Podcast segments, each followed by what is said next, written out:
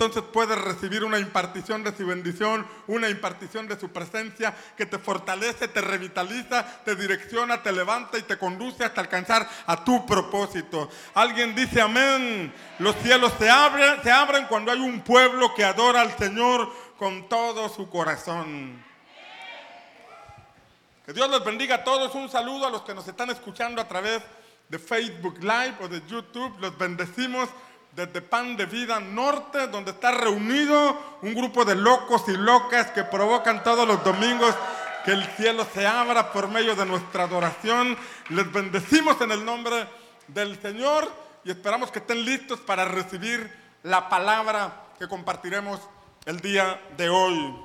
Hoy quiero continuar, quiero continuar con la temática de la conquista de Canaán. Pero déjame, déjame comentarte que lo que estoy compartiendo tiene que ver con códigos espirituales que están en la palabra del Señor. No es solamente información, sino que debe ser enseñanzas que se imparten a nuestro espíritu y que infundan fe en nuestro, en nuestro corazón para seguir adelante. ¿Sabe que hace eh, la semana pasada fuimos a Pachuca? Fuimos al congreso que año con año hace el pastor Nicolás Duarte para los que estamos en la red en la red de pastores que estamos eh, bajo su cuidado. Y salimos en coche, mi familia y yo, nos fuimos en mi coche, y, en nuestro coche, y pedí la dirección de la casa donde íbamos, porque rentamos una casa Airbnb y pues en, en una colonia que no conocemos, en una ciudad en donde nunca he manejado, pero me mandaron la ubicación GPS y entonces abrí la aplicación en mi celular y le puse la dirección y me llevó, me condujo exactamente hasta la puerta de la casa, hasta el lugar. En un lugar que no conocía, en una ciudad que en donde nunca había manejado, esa, esa aplicación me llevó hasta allá. Entonces me evité contratiempos, me evité agarrar caminos que no eran y me, fue, me fui derechito hasta allá. Hicimos cuatro horas y media de aquí a Pachuca, porque hay una, ya la autopista la abrieron pero algo interesante que muestra la aplicación GPS es que de pronto la, línea de la carretera se pone en rojo, donde el sistema te dice que ahí hay tráfico o que hay a lo mejor un accidente o que vas a demorar más en llegar porque hay alguna situación que se presentó. Son alertas en el camino para que tengamos cuidado. Llegamos a esta casa y entonces pedí la dirección de la iglesia para conducirme hacia allá, me dieron la dirección y maravilla, ¿no? Hablo, hablo, abro la, aplicación y me lleva exactamente a la puerta de la iglesia.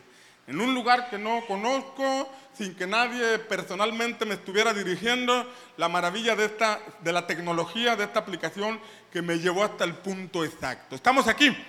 Ahora, cada uno de nosotros debe comprender que hay promesas de parte de Dios para nuestra vida.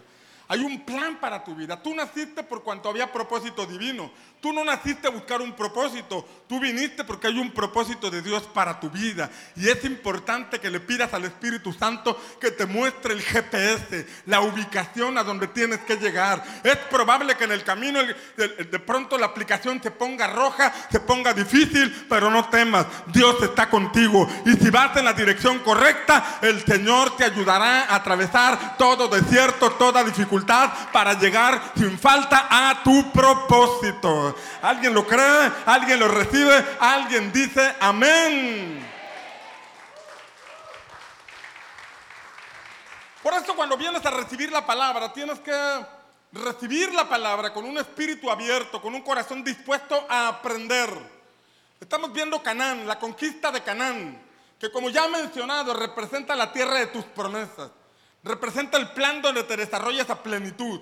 Pero en ese lugar había 31 reyes que estaban gobernando en ese lugar. Eran 31 territorios que estaban gobernados por 31 reyes. Y el pueblo de Israel tenía que llegar allí. El GPS espiritual los llevaba hasta allí. Sin embargo, había una línea roja donde hablaba de complicaciones en el camino porque era necesario sacar a esos que estaban allí, porque por decreto divino esa tierra le pertenecía al pueblo de Israel. Hay cosas que te pertenecen a ti porque el Padre así lo dispuso. Hay una herencia de nuestro Padre Celestial para ti, para tus siguientes generaciones y tienes que alcanzarla sin falta con la ayuda del Señor. Es probable que te encuentres gigantes, es probable que te encuentres ciudades amuralladas, pero no te preocupes, Dios está contigo. Estos gigantes van a salir huyendo. Estos muros van a ser derribados porque el Todopoderoso te acompaña. Alguien dice amén. Estamos en Josué capítulo 12, donde aparecen estos 31 reyes y hemos visto hasta este momento 13 reyes, 13 territorios. Y dice Josué 12, versículo 14, en la segunda parte, dice, habla del rey Arad. Y luego el versículo 15 habla, el rey, habla del rey de Libna. Y luego habla del rey de Adulam. Ya vimos el rey de Arad. Recuerde que en Arad era un lugar desértico. Un lugar desértico porque gobernaba el cananeo. Pero en ese lugar había minas. Minas que representan un potencial que tiene que sacarse del fondo de la tierra. Cuando antes nos administraba el cananeo, cuando antes gobernaba sobre nosotros el príncipe de este mundo, nos secó, oprimió nuestra vida, quitó todo nuestro potencial, pero cuando Cristo Jesús vino a nuestro corazón, el que antes nos administraba, tuvo que salir de nuestra vida y ahora en Cristo Jesús, ese potencial que Él puso en nosotros desde la eternidad se está manifestando y se seguirá manifestando para la gloria de nuestro Padre. ¿Alguien dice amén? Después de Arad era necesario conquistar Libna. Y veíamos hace dos semanas que Libna significa lugar, o más bien iba a ser una ciudad de refugio. De manera que el pueblo de Israel, en la medida que se desarrollaba, en la medida que alcanzaba su propósito o caminaba en su propósito, necesitaba a la par conquistar esos lugares de refugio. ¿A dónde acudir cuando la cosa se pusiera difícil? En la ciudad de refugio que representaba Libna significa que era un lugar donde podían encontrar cuidado en las manos del Señor. Y ahora vamos a ver un lugar llamado Adulam, que es la estación 14 en aquel lugar. Y Adulam significa lugar de reposo. Lugar de reposo es su significado. Una cosa es que te refugies y otra cosa es que descanses en el Señor. Una cosa es que sepas que estás bajo las alas del Todopoderoso, pero otra cosa es que camines descansando en el Señor que camines con la paz que proviene de saber que Dios está contigo. Reposo significa una pausa en tus obligaciones. Esto es lo que significa según el diccionario. Tomar un descanso. Eso significa reposo. El Señor estaba llevando a los israelitas a una dinámica de desarrollo y de progreso. Porque una vida de fe implica una vida de avance una vida de conquista. El reino de los cielos sufre violencia y solo los violentos, los que están activos, lo arrebatan.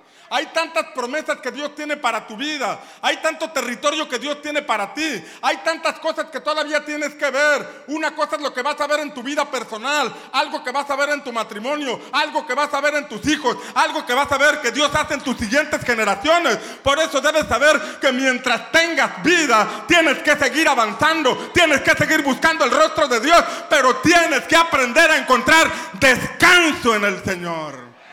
Alguien dice amén. En cierta ocasión cuando Elías ya se estaba rindiendo, Elías después de haber visto el fuego de Dios, después de haber visto descender el poder de Dios sobre aquel altar y acabar con 800 profetas falsos, la Biblia dice que este hombre huyó porque una mujer le mandó un mensaje. Y cuando este hombre huyó, dice la palabra que fue y se metió en una cueva, experimentó temor, experimentó miedo y fue, se escondió en aquel lugar. Pero el Señor fue a sacarlo de aquel lugar y lo sacó porque todavía tenía una tarea que realizar. Lo sacó y lo hizo caminar 40 días. Y dice la palabra que a medio camino le apareció un ángel y le dio unas tortas. Yo creo que eran unas tortas de la barda porque seguramente traía la unción tan pequeña. Y este hombre fue alimentado y el ángel le dijo, párate y come porque largo camino te espera. Párate y come porque todavía tienes que ungir al siguiente profeta. Tienes que levantar a la siguiente generación. Tienes que hacer cosas que todavía tengo planeadas hacer contigo. Por eso no te puedes rendir. Por eso no te puedes cansar. Es necesario esforzarte. Es necesario correr. Pero es necesario descansar en el Señor.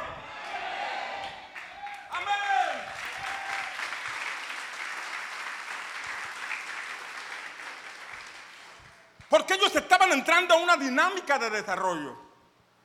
Pero junto con el desarrollo, junto con el esfuerzo, ellos tenían que conquistar ese adulam, que significa descansar en el Señor. Podemos relacionar ese adulam con el día de reposo que el Señor estableció para que descansemos en Él. Para tomar una pausa en nuestras labores y pasar tiempo con nuestra familia y congregarnos. El simbolismo del reposo es eso, descansar en el Señor. En la conquista de tu Canaán, debes aprender a conquistar este lugar. Porque una cosa es cuando somos esclavos de las situaciones y tenemos que trabajar para pagar deudas. Y tenemos que trabajar para cumplir con compromisos. Y tenemos que trabajar para salir o suplir algunas necesidades. Pero llega el momento en que Dios te hace justicia y te saca de esas deudas. Llega el momento en que por creerle al Señor Él te saca de esas condiciones. Llega el momento en que empiezas a caminar en fe y en libertad financiera. Pero ahora que el Señor te derrama bendiciones y que te suelta la canasta, es importante que no caigas en la codicia ni en el afán, sino que aprendas que en medio de todo tu desarrollo hay un tiempo para aquel que te ha favorecido, para aquel que te ha bendecido, que es nuestro Rey. Alguien dice amén. Debemos buscar reposo para el cuerpo, reposo para el alma y reposo para el espíritu, descanso para el espíritu. Cuando hablamos de reposar el cuerpo, significa que aunque este cuerpo fue diseñado para el esfuerzo, para el trabajo, para la dura tarea, este cuerpo también necesita descansar. Este cuerpo también necesita un día de descanso. Cuando uno va y compra un vehículo nuevo, el fabricante nos recomienda que de vez en cuando le demos mantenimiento para que pueda dar todo el rendimiento que ha garantizado. Nuestro fabricante, nuestro Dios que nos ha creado y fabricado, dice, es importante que guardes el día de reposo, porque aunque tienes muchas fuerzas, aunque tienes muchas capacidades, aunque estás joven, debes aprender que hay un día que me tienes que dedicar a mí, hay un día en donde te tienes que congregar y es el día del Señor. Aún la tierra que el Señor les iba a dar, les dijo, van a trabajar la tierra seis años y el séptimo año la van a hacer descansar. El séptimo año no siembren nada, pero tenemos tantos compromisos, tienen que aprender a descansar en mí. Pero es que son tantas hectáreas y tengo que sembrar, tengo la semilla. Tienes que aprender a descansar en mí. Si tú trabajas la tierra seis años y descansas el séptimo año, te aseguro, les dijo el Señor, que la cosecha del sexto año te va a alcanzar para el año siete, te va a alcanzar para el año ocho, te va a alcanzar para el año nueve. Vas a estar recogiendo una nueva cosecha dos años después y aún tendrás de lo que guardaste en el sexto año. Es mejor seis días con la bendición de Dios que siete días en nuestras propias fuerzas. Prueba este principio, prueba esta verdad y vas a ver cómo el Señor prospera el trabajo de tus manos. Alguien dice amén. Ahora, cuando no, cuando no tomamos un descanso, es porque ya fuimos presos, presas del afán y la preocupación. Pre ocupación, me ocupo anticipadamente. Debo hacerlo yo. Debo trabajar todos los días porque si no, no me alcanza. Y entonces ya te atrapó el afán. Te absorben las preocupaciones. Tus pensamientos están dirigidos por las circunstancias y por la necesidad. Y es ahí donde necesitamos descansar en Dios. Y es algo que se aprende hoy para que el día de mañana que estés en la dinámica de desarrollo, ya lo lleves como un hábito, como una disciplina en tu vida. Porque de que Dios te va a bendecir, te va a bendecir. Porque de que Dios te va a sacar de las circunstancias difíciles, lo va a hacer. De que el Señor te va a sacar de tu desierto, de que el Señor cumplirá su propósito en ti, estamos seguros que Dios lo va a hacer. Pero desde hoy aprendemos a establecer ese día de reposo donde honramos al Señor con nuestra vida y nuestro corazón. ¿Alguien dice amén? Amén. Cuando aprendemos a conquistar el reposo espiritual, cuando aprendemos a dar el lugar el día del Señor, cuando te desconectas del afán, cuando estás presente en espíritu, alma y cuerpo, Porque a veces puedes estar presente en, en carne, en cuerpo, pero tu mente está en lo que tienes que pagar. Tu mente está en el trabajo que dejaste pendiente. Tu mente está en tantas obligaciones que tienes y eso no te da paz mental. Ni en la presencia del Señor disfrutas la adoración ni, la manifestación de su presencia porque tu mente está afanada. Pero cuando logras tener paz espiritual, te desconectas de tu trabajo, descansas en el Señor, aprendes a confiar en Él. Ya hice lo que tenía que hacer en seis días y el séptimo día es para buscar al Señor, para estar en familia, para disfrutar la vida, para pensar. Tu mente se aclara. Y cuando tu mente se aclara, saliéndote del contexto laboral, las ideas empiezan a llegar. La palabra empieza a ser sembrada en tu corazón. El Espíritu Santo te puede mostrar otro panorama, de manera que el lunes te presentas fresco a trabajar, con ideas renovadas para seguir adelante en el camino que el Señor ha puesto delante de ti. Si logras el reposo espiritual, es decir, la fe en Dios, podrás tener reposo en tu alma y reposo en tu cuerpo. Te lo repito, si logras el reposo espiritual, aprender a descansar en el Señor, podrás tener reposo en tu alma y reposo en tu cuerpo. Que el Señor te imparta de la paz que sobrepasa todo entendimiento y que esa paz guarde tu corazón y te permita descansar en el Señor. Eso es lo que significa reposo. No significa que no debes hacer nada significa que aprendes a descansar en el Señor. Aprendes a descansar en Él. Es como poner la semilla en el campo. Y no tienes que estar ahí todo el día con la semilla. No tienes que estar ahí al pendiente a ver a qué hora sale la planta. Aprendes a descansar que Dios va a hacer la obra en esa semilla. Tú ya hiciste el trabajo de abrir el campo, de barbechar el campo. Tú ya hiciste el trabajo de poner la semilla y echarle agua. Ahora le corresponde al Señor. De lunes a sábado te esfuerzas, haces todo lo que tienes que hacer, das la milla extra, pero llega el punto en donde sabes, eh, de aquí en adelante le corresponde al Señor. Este día me voy a gozar, me voy a alegrar, me voy a regocijar en el Señor. Aprender a descansar en el Señor. Salmo 23 en el Salmo 23, David escribe, el Señor es mi pastor y nada me faltará. Nada te faltará. Y cuando uno entiende esta palabra dice, ¿para qué me afano? Si nada me va a faltar. Voy a trabajar lo que tengo que trabajar. Voy a ser responsable con mis obligaciones, pero hay un día de reposo donde sé que nada me va a faltar donde sé que voy a descansar en el Señor. Hace tiempo tenía un microbús y de pronto el Señor me llevó a que el domingo no trabajara el microbús para que el domingo llevara a las personas de la iglesia a la congregación. Y entonces pasaba el chofer por algunos hermanos y los llevábamos a la congregación. No eran muchos a veces porque a la mera hora nos decían que no iban, pero como quiera el, el microbús hacía el recorrido. Pero llegó un momento en que dije, bueno, la gente no está valorando el microbús, mejor lo voy a poner a trabajar. Y lo puse a trabajar y entonces el microbús empezó a fallar cada domingo. De lunes a sábado trabajaba bien, pero el domingo me daba lata. Yo estaba compartiendo la palabra, ya me hablaba el chofero, venía con el microbús y se paraba afuera de donde yo estaba, donde estaba la iglesia, y entonces ya entraba en el afán y la desesperación hasta que entendí, Dios me está dando un mensaje.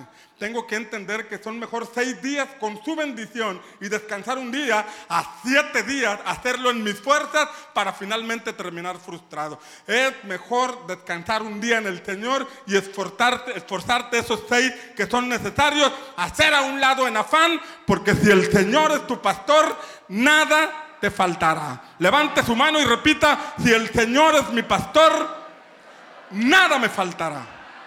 Amén.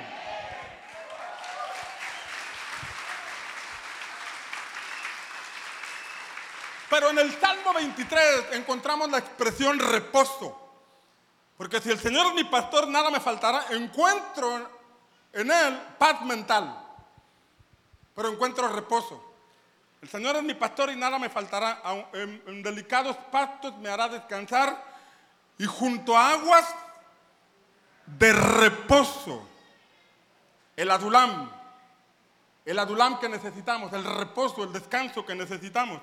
Cuando permitimos que Él pastoree nuestra vida y que no nos dirija la necesidad, ni las circunstancias, ni la economía, porque la Biblia dice que Él es el dueño de la plata y del oro. El príncipe de este mundo me metió en un sistema de endeudamiento que me tiene afanado y me tiene turbado. Pero nuestro Dios al que servimos, nuestro Padre Celestial es el dueño del oro y de la plata. Y Él prospera y bendice a quien Él quiere y a quien le busca y a quien aprende a descansar en Él. Entonces cuando aprendemos a descansar en Él y Él es nuestro pastor, nada nos faltará. Y al entrar en el reposo, vienen como consecuencia por lo menos nueve cosas. Nueve cosas que vienen como consecuencia de descansar en el Señor, de reposar en el número uno, da paz a nuestra alma. ¿Por qué da paz a nuestra alma? Porque en el Salmo David dice, confortará mi alma, dará paz mental. Oye, qué, qué difícil es estar con una persona afanada. Está todo el día estresado, está pensando en lo que tiene que hacer mañana, en las ocupaciones y las preocupaciones. No puede disfrutar el alimento, no puede salir en familia porque está afanado y está turbado. Pero cuando el Señor es tu pastor y permites que Él te lleve al Adulam, donde hay reposo, Él dará paz a tu alma. Número dos, otro beneficio es que Dios nos da dirección. Diga conmigo, dirección. Porque la Biblia dice, me guiará por sendas de justicia.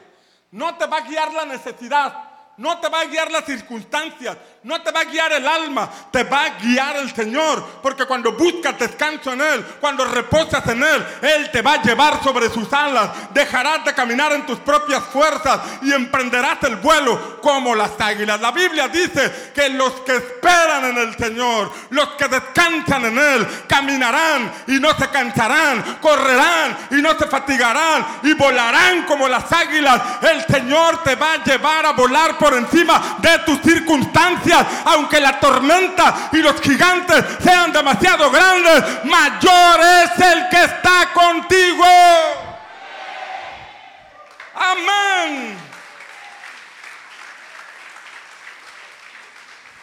Otro beneficio es que Él te hace avanzar a pesar de las circunstancias. Llega el momento en que hiciste todo lo que tenías que hacer y llegaste a un tope. Quisiste dar el extra en la semana y llegaste a un límite, ya no pude más. Pero el séptimo día se le das al Señor. Descansas en Él, reposas en Él. Y Él te da la capacidad de avanzar. Te, te da la capacidad de seguir a pesar de las circunstancias. Porque dice la palabra, aunque ande. Aunque ande. Habla de que estoy andando.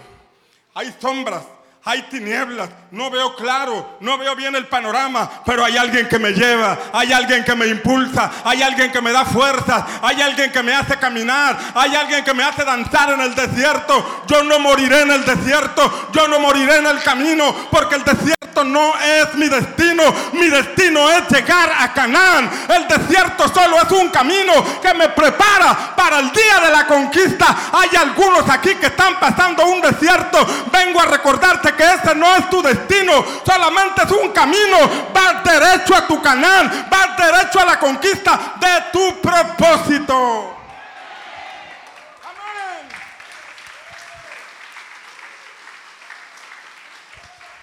Por eso hay que descansar en el Señor.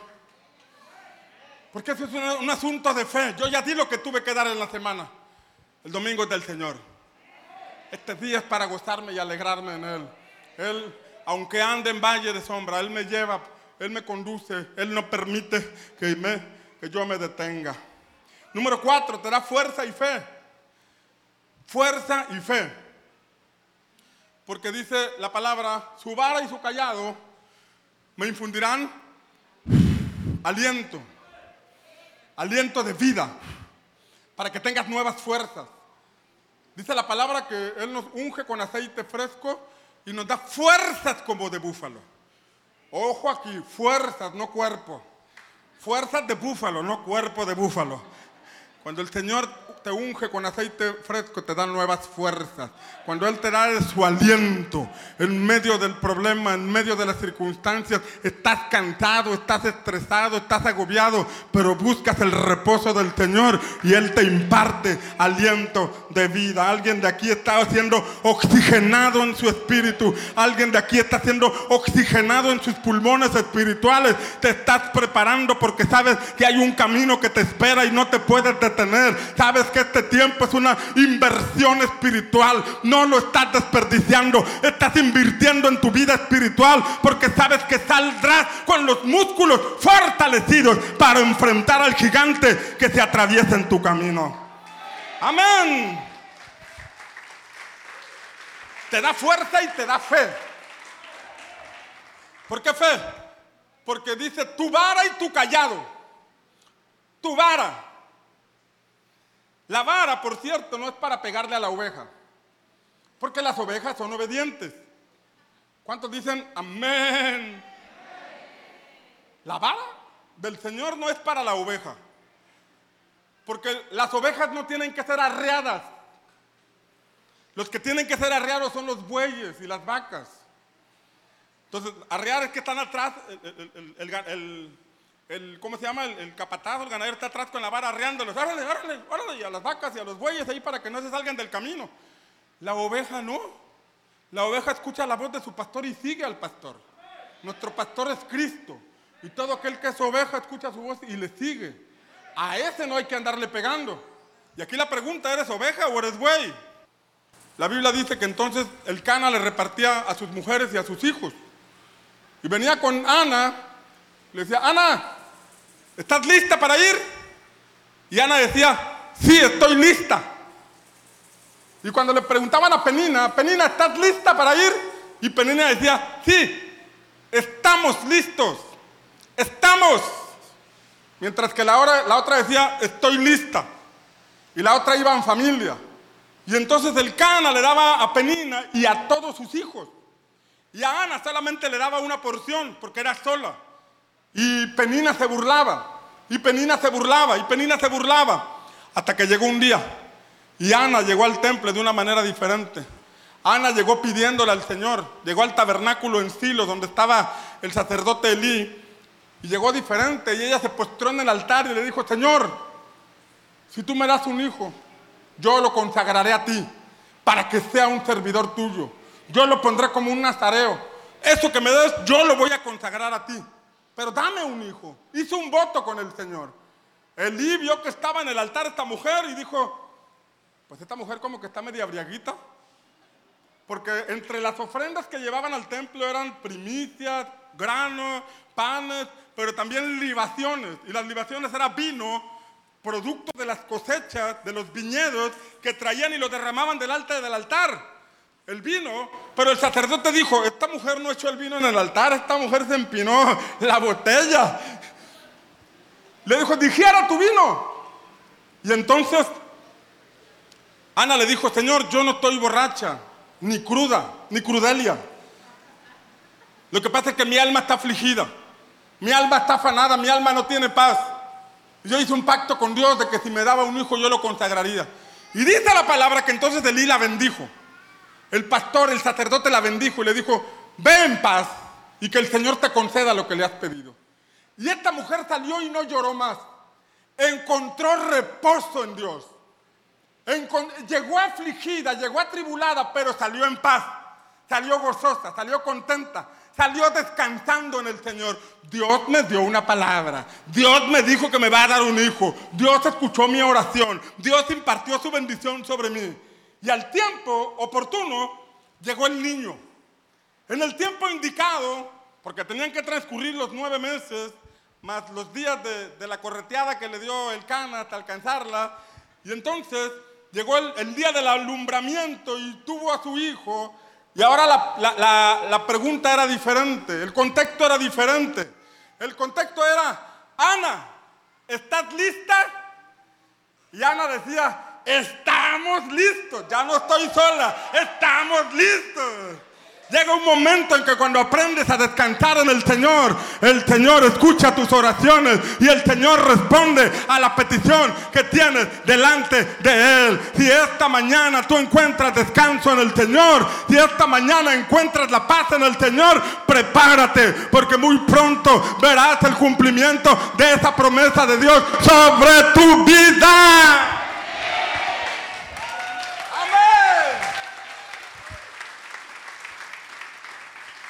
Pero eso no termina ahí.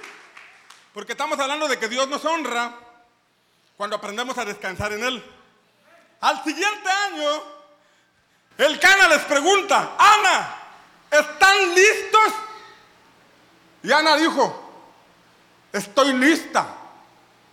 Y de pronto Penina, la chismosa, preguntó, ¿cómo, cómo que estás lista? ¿Y tu hijo? ¿Dónde está tu hijo? ¿Por qué vas a ir sola?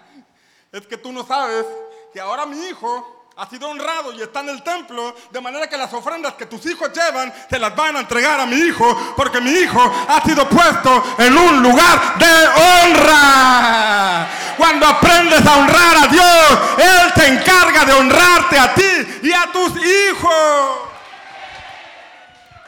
Amén. Qué poderoso es esto. Los que hoy se burlan de ti, mañana van a ver el favor de Dios sobre ti. Los que hoy te critican, los que hoy dicen que no vales nada, el día de mañana alabarán a Dios porque se darán cuenta que solo Él pudo hacer esa transformación en tu vida.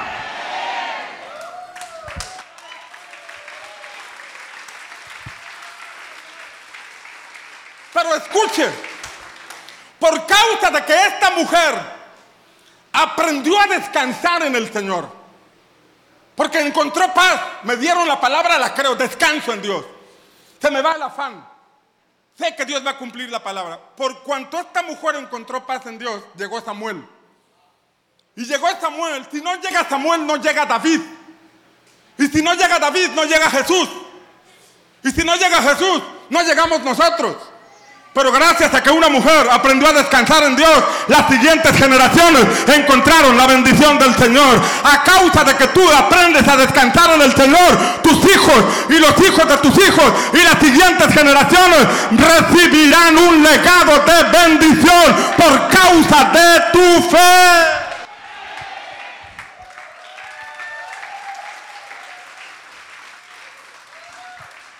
Amén. La honra viene como resultado de buscar el reposo en Dios. Pero hay una séptima cosa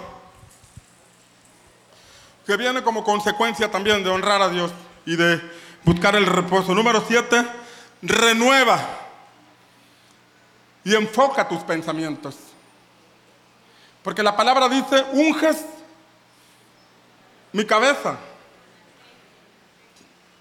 terminas cansado el fin de semana, terminas agotado de tantas presiones de trabajo y dices, voy a rendirme, voy a renunciar a esto, no vale la pena esforzarme, mis hijos no lo valoran, mi cónyuge no lo valora, el equipo de trabajo no lo valora, voy a renunciar.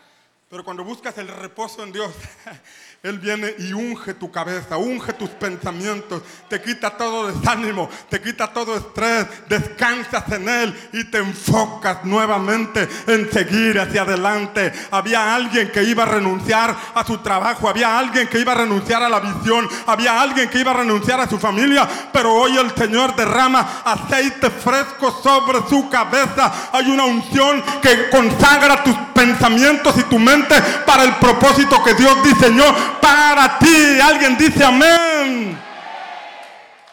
Amén. Él unge tu cabeza con aceite. Cuando buscas tu adulam, tu reposo. Pero la octava cosa, dice el Salmo, es que por buscar el reposo de Dios, te conviertes en un receptor o beneficiario de su favor. Receptor o beneficiario de su favor.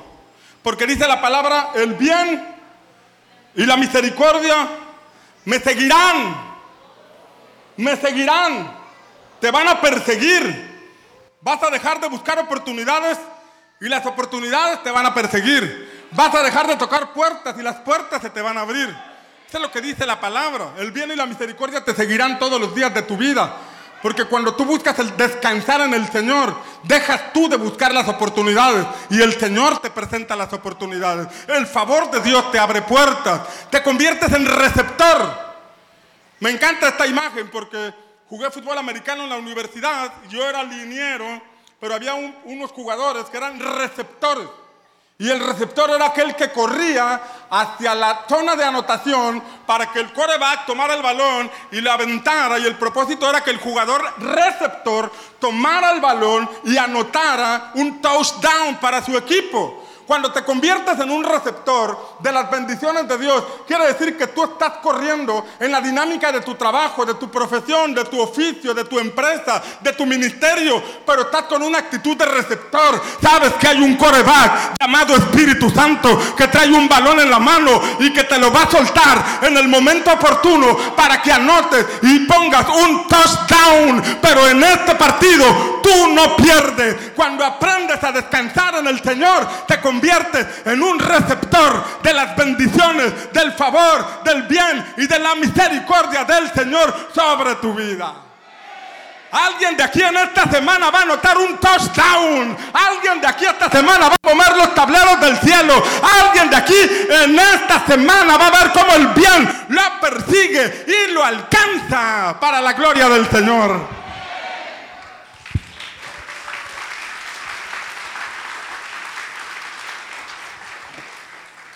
Pero por último, dice la escritura,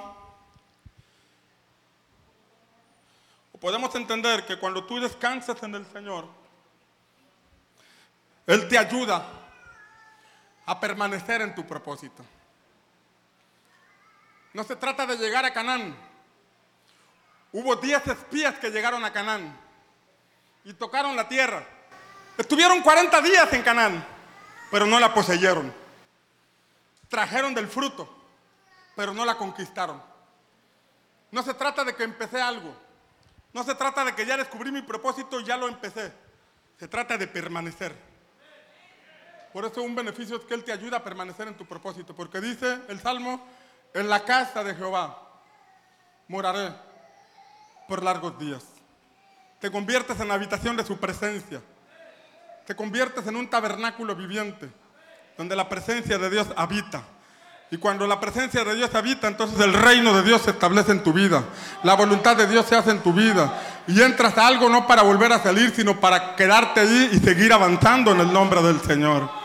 ¿Alguien dice amén? El reposo en Dios, el azulam. Hace días platicaba con mi hijo, Josías, porque a él le gusta el fútbol. Y le dije, fíjate cómo, cómo Cristiano Ronaldo este, permaneció muchos años activo. Activo y ganando títulos, ganando reconocimientos. No fue flor de un día. No fue que hizo algo y ya nunca más volvió a aparecer. Sino que en toda su etapa, digamos, deportivamente activa, trascendió.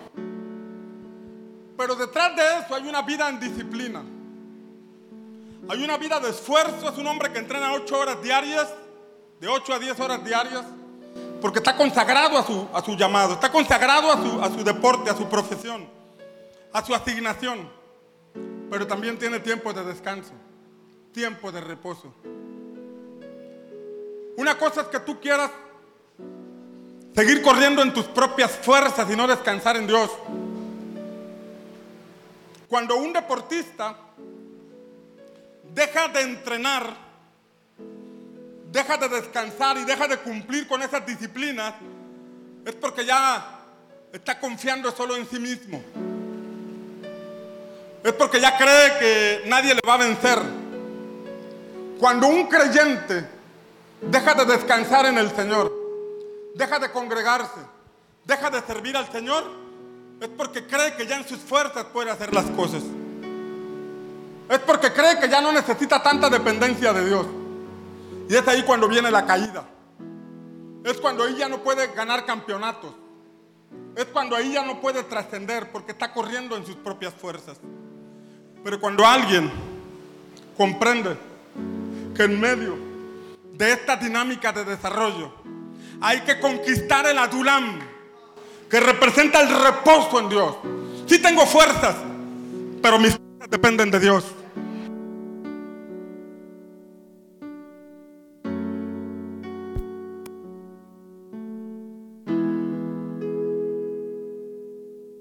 sabiduría.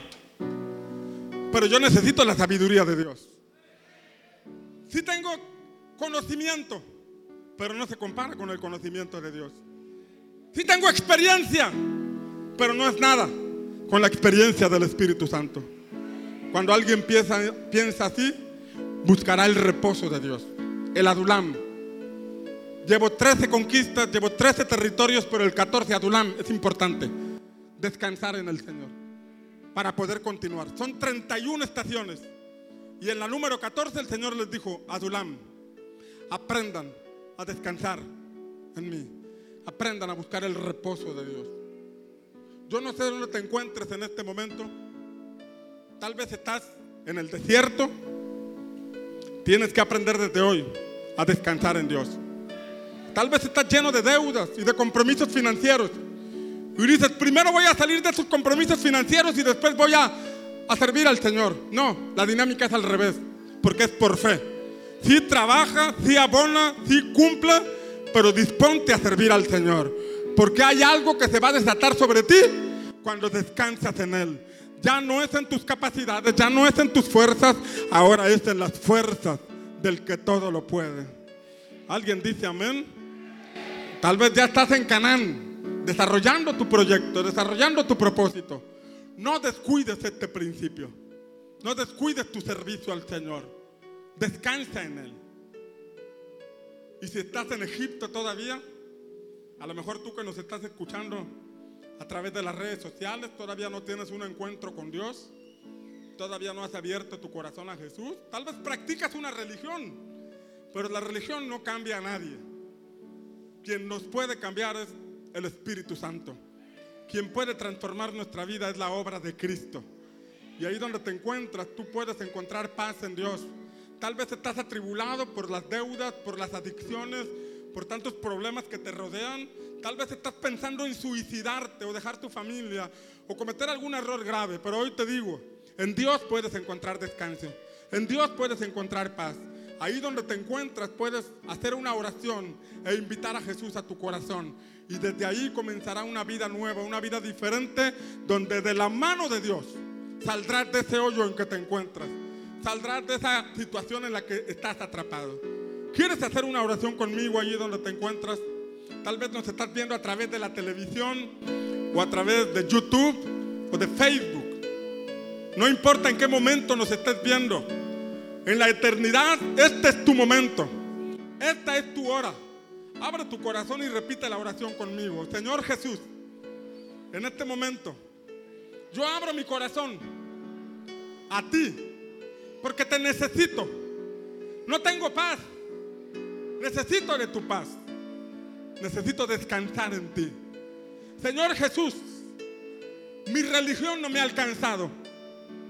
Por eso hoy acudo al trono de la gracia para encontrar ayuda y misericordia en ti.